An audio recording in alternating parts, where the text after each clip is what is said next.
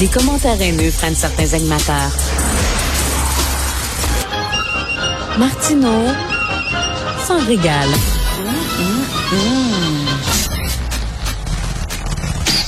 Nous revenons sur les funérailles émouvantes de la sergente Maureen Bro avec deux gars que j'aime bien, deux anciens policiers, André Gélina, ancien du SPVM, et François Doré, ancien euh, euh, de la SQ.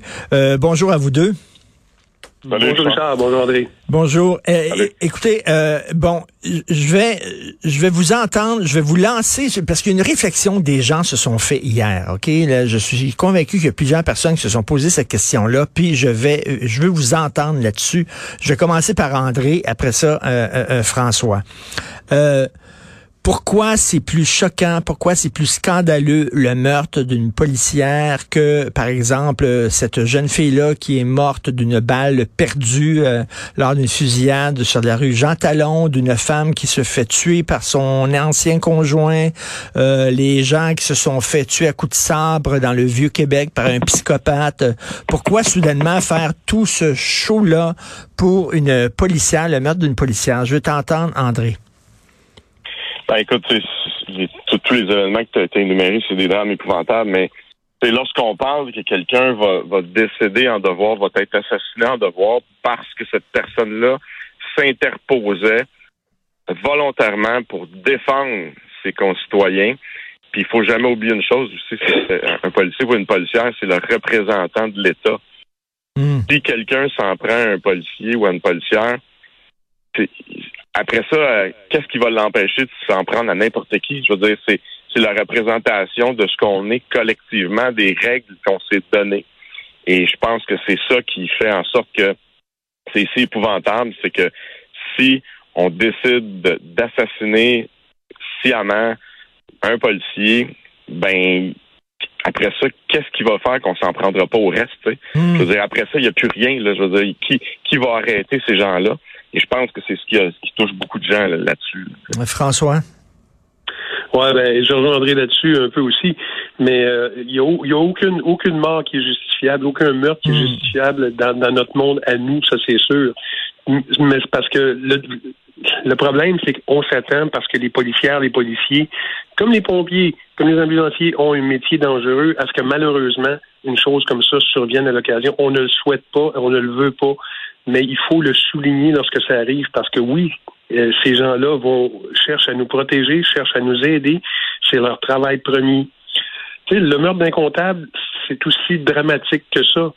Mais le meurtre d'une policière, Maureen, qui est partie beaucoup trop vite, laissant son conjoint, ses enfants, puis la famille policière, peu importe la couleur, là, c'est pas parce que c'est bleu, c'est rouge ou c'est vert, là. Mm. C'est équipe police de la même façon, c'est une grande famille. Il faut le souligner, il faut le mettre de l'avant. Elle a donné sa vie pour protéger les autres. Et les, les gens qui, c'est bien dit, les gens qui disent, ouais, ça fait partie des risques du métier comme militaire. Quand tu acceptes d'être militaire, d'être déployé à l'étranger, tu sais qu'il y a un risque que tu perdes la vie là-bas. C'est bien beau de dire ça sur papier, mais ça, ça rend pas le, ça rend pas la mort d'un agent plus, euh, plus acceptable, André.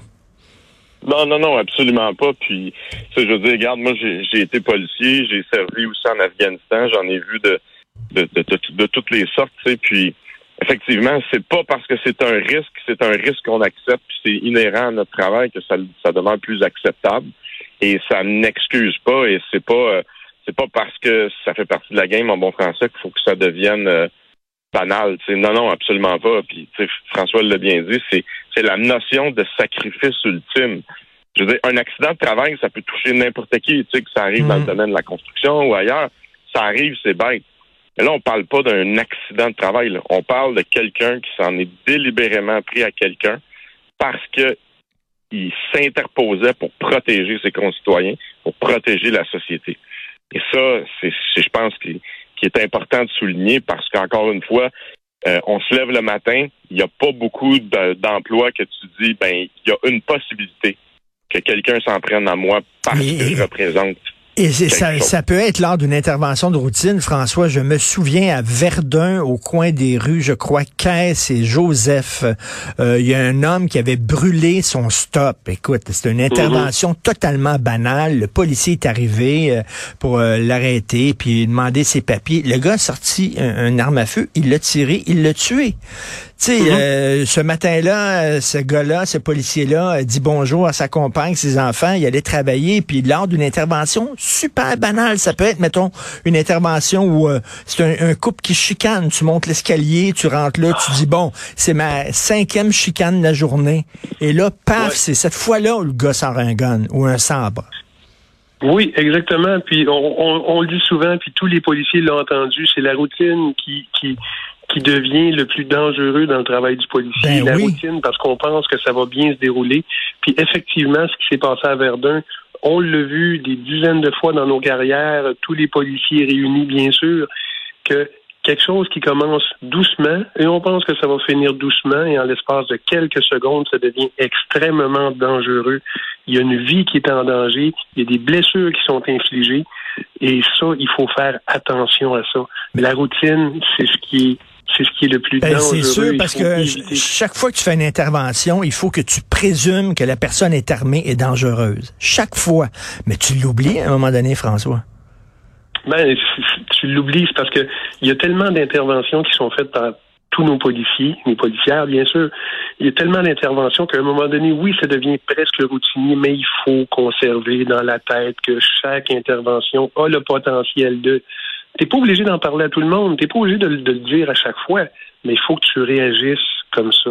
La prudence. La prudence.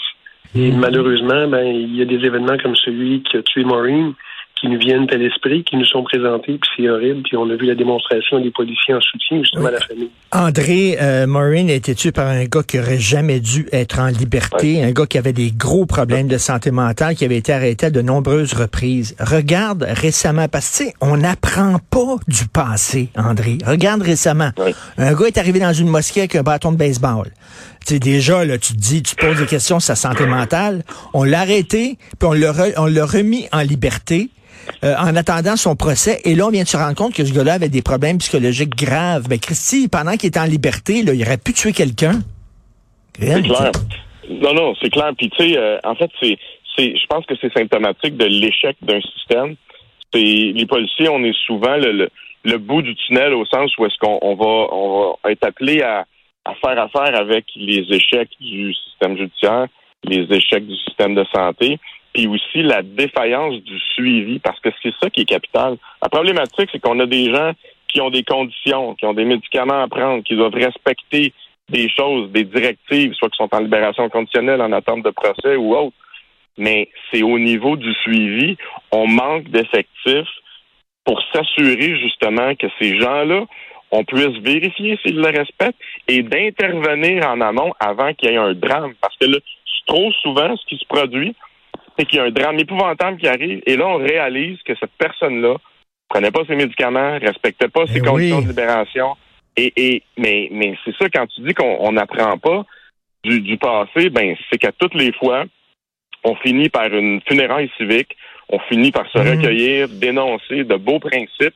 Ben, à un moment donné, comme on dit en bon français, il va falloir que les bottines suivent les babines faut justement s'assurer que plus jamais ça va se produire, ou du moins d'amenuiser les risques, même si on ne pourra jamais les éliminer. Il mm. faut faire en sorte justement que que, que, ça fonctionne et qu'on se donne le moyen collectivement d'éviter des choses comme ça. Parce ce qui est fâchant, c'est que quand on fait le post-mortem de certaines opérations, on finit par dire ça n'aurait pas dû arriver.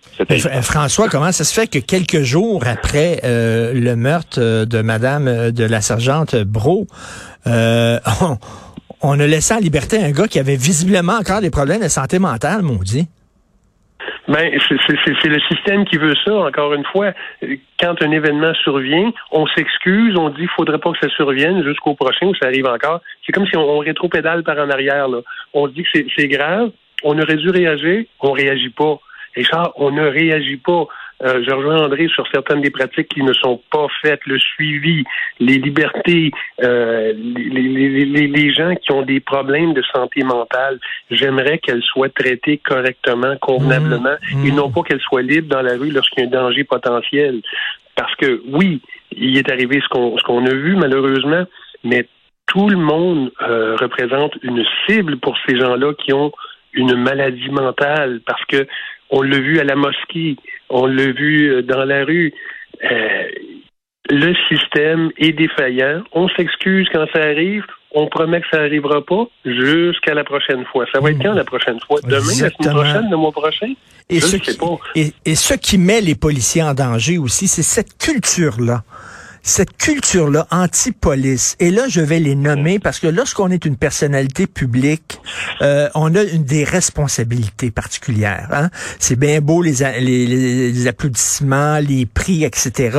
Mais ça vient avec des responsabilités. Lorsque Safia Nolin se fait photographier avec un T-shirt sur lequel est inscrit All Cops are Bastards, ou alors euh, la chanteuse et comédienne La Bronze, qui en plus jouait une policière, Christy, se fait photographier elle avec le même sigle, All Cops are Bastards, bien, tu mets en danger des policiers quand tu fais circuler ce message-là. André, qu'est-ce que tu en penses?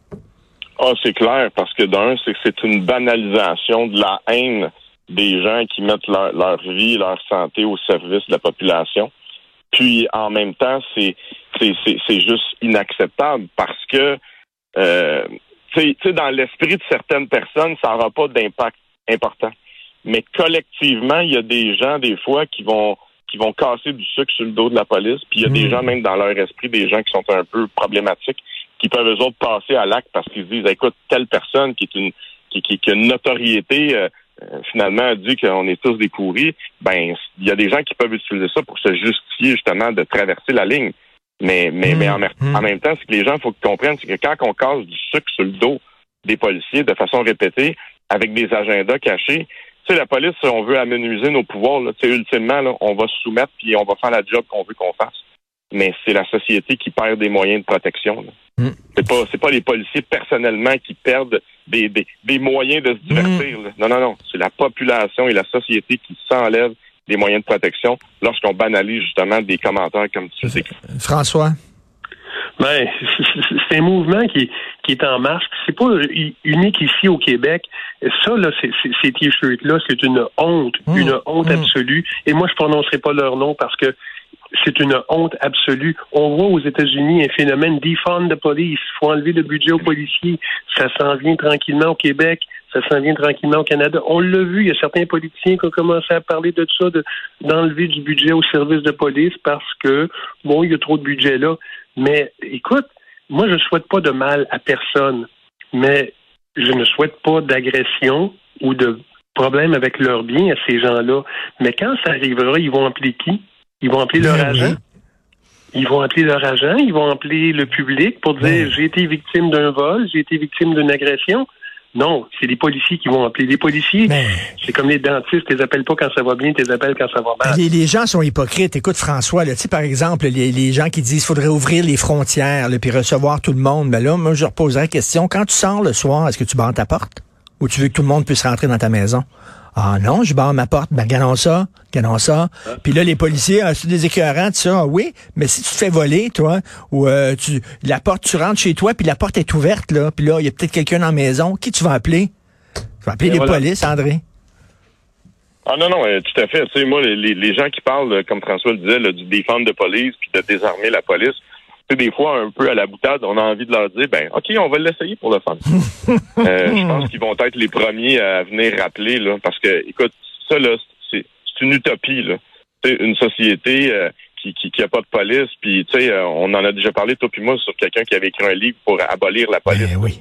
ben ça, là, ça, ça, se ben peut juste pas, parce qu'évidemment, tu sais, tout le monde peut avoir certaines. Il y a des gens qui ont des doléances sur la police, mais la journée qui ont besoin de nous, qu'on va être là pour les secourir, puis qu'on va mettre notre propre sécurité en danger pour sauver des gens qu'on ne connaît pas. À ce moment-là, ils vont peut-être l'apprécier. François, souviens-toi, il y a plusieurs années de ça, euh, quelques dizaines d'années, il y avait une grosse, grosse, grosse panne de courant à New York pendant près d'une semaine.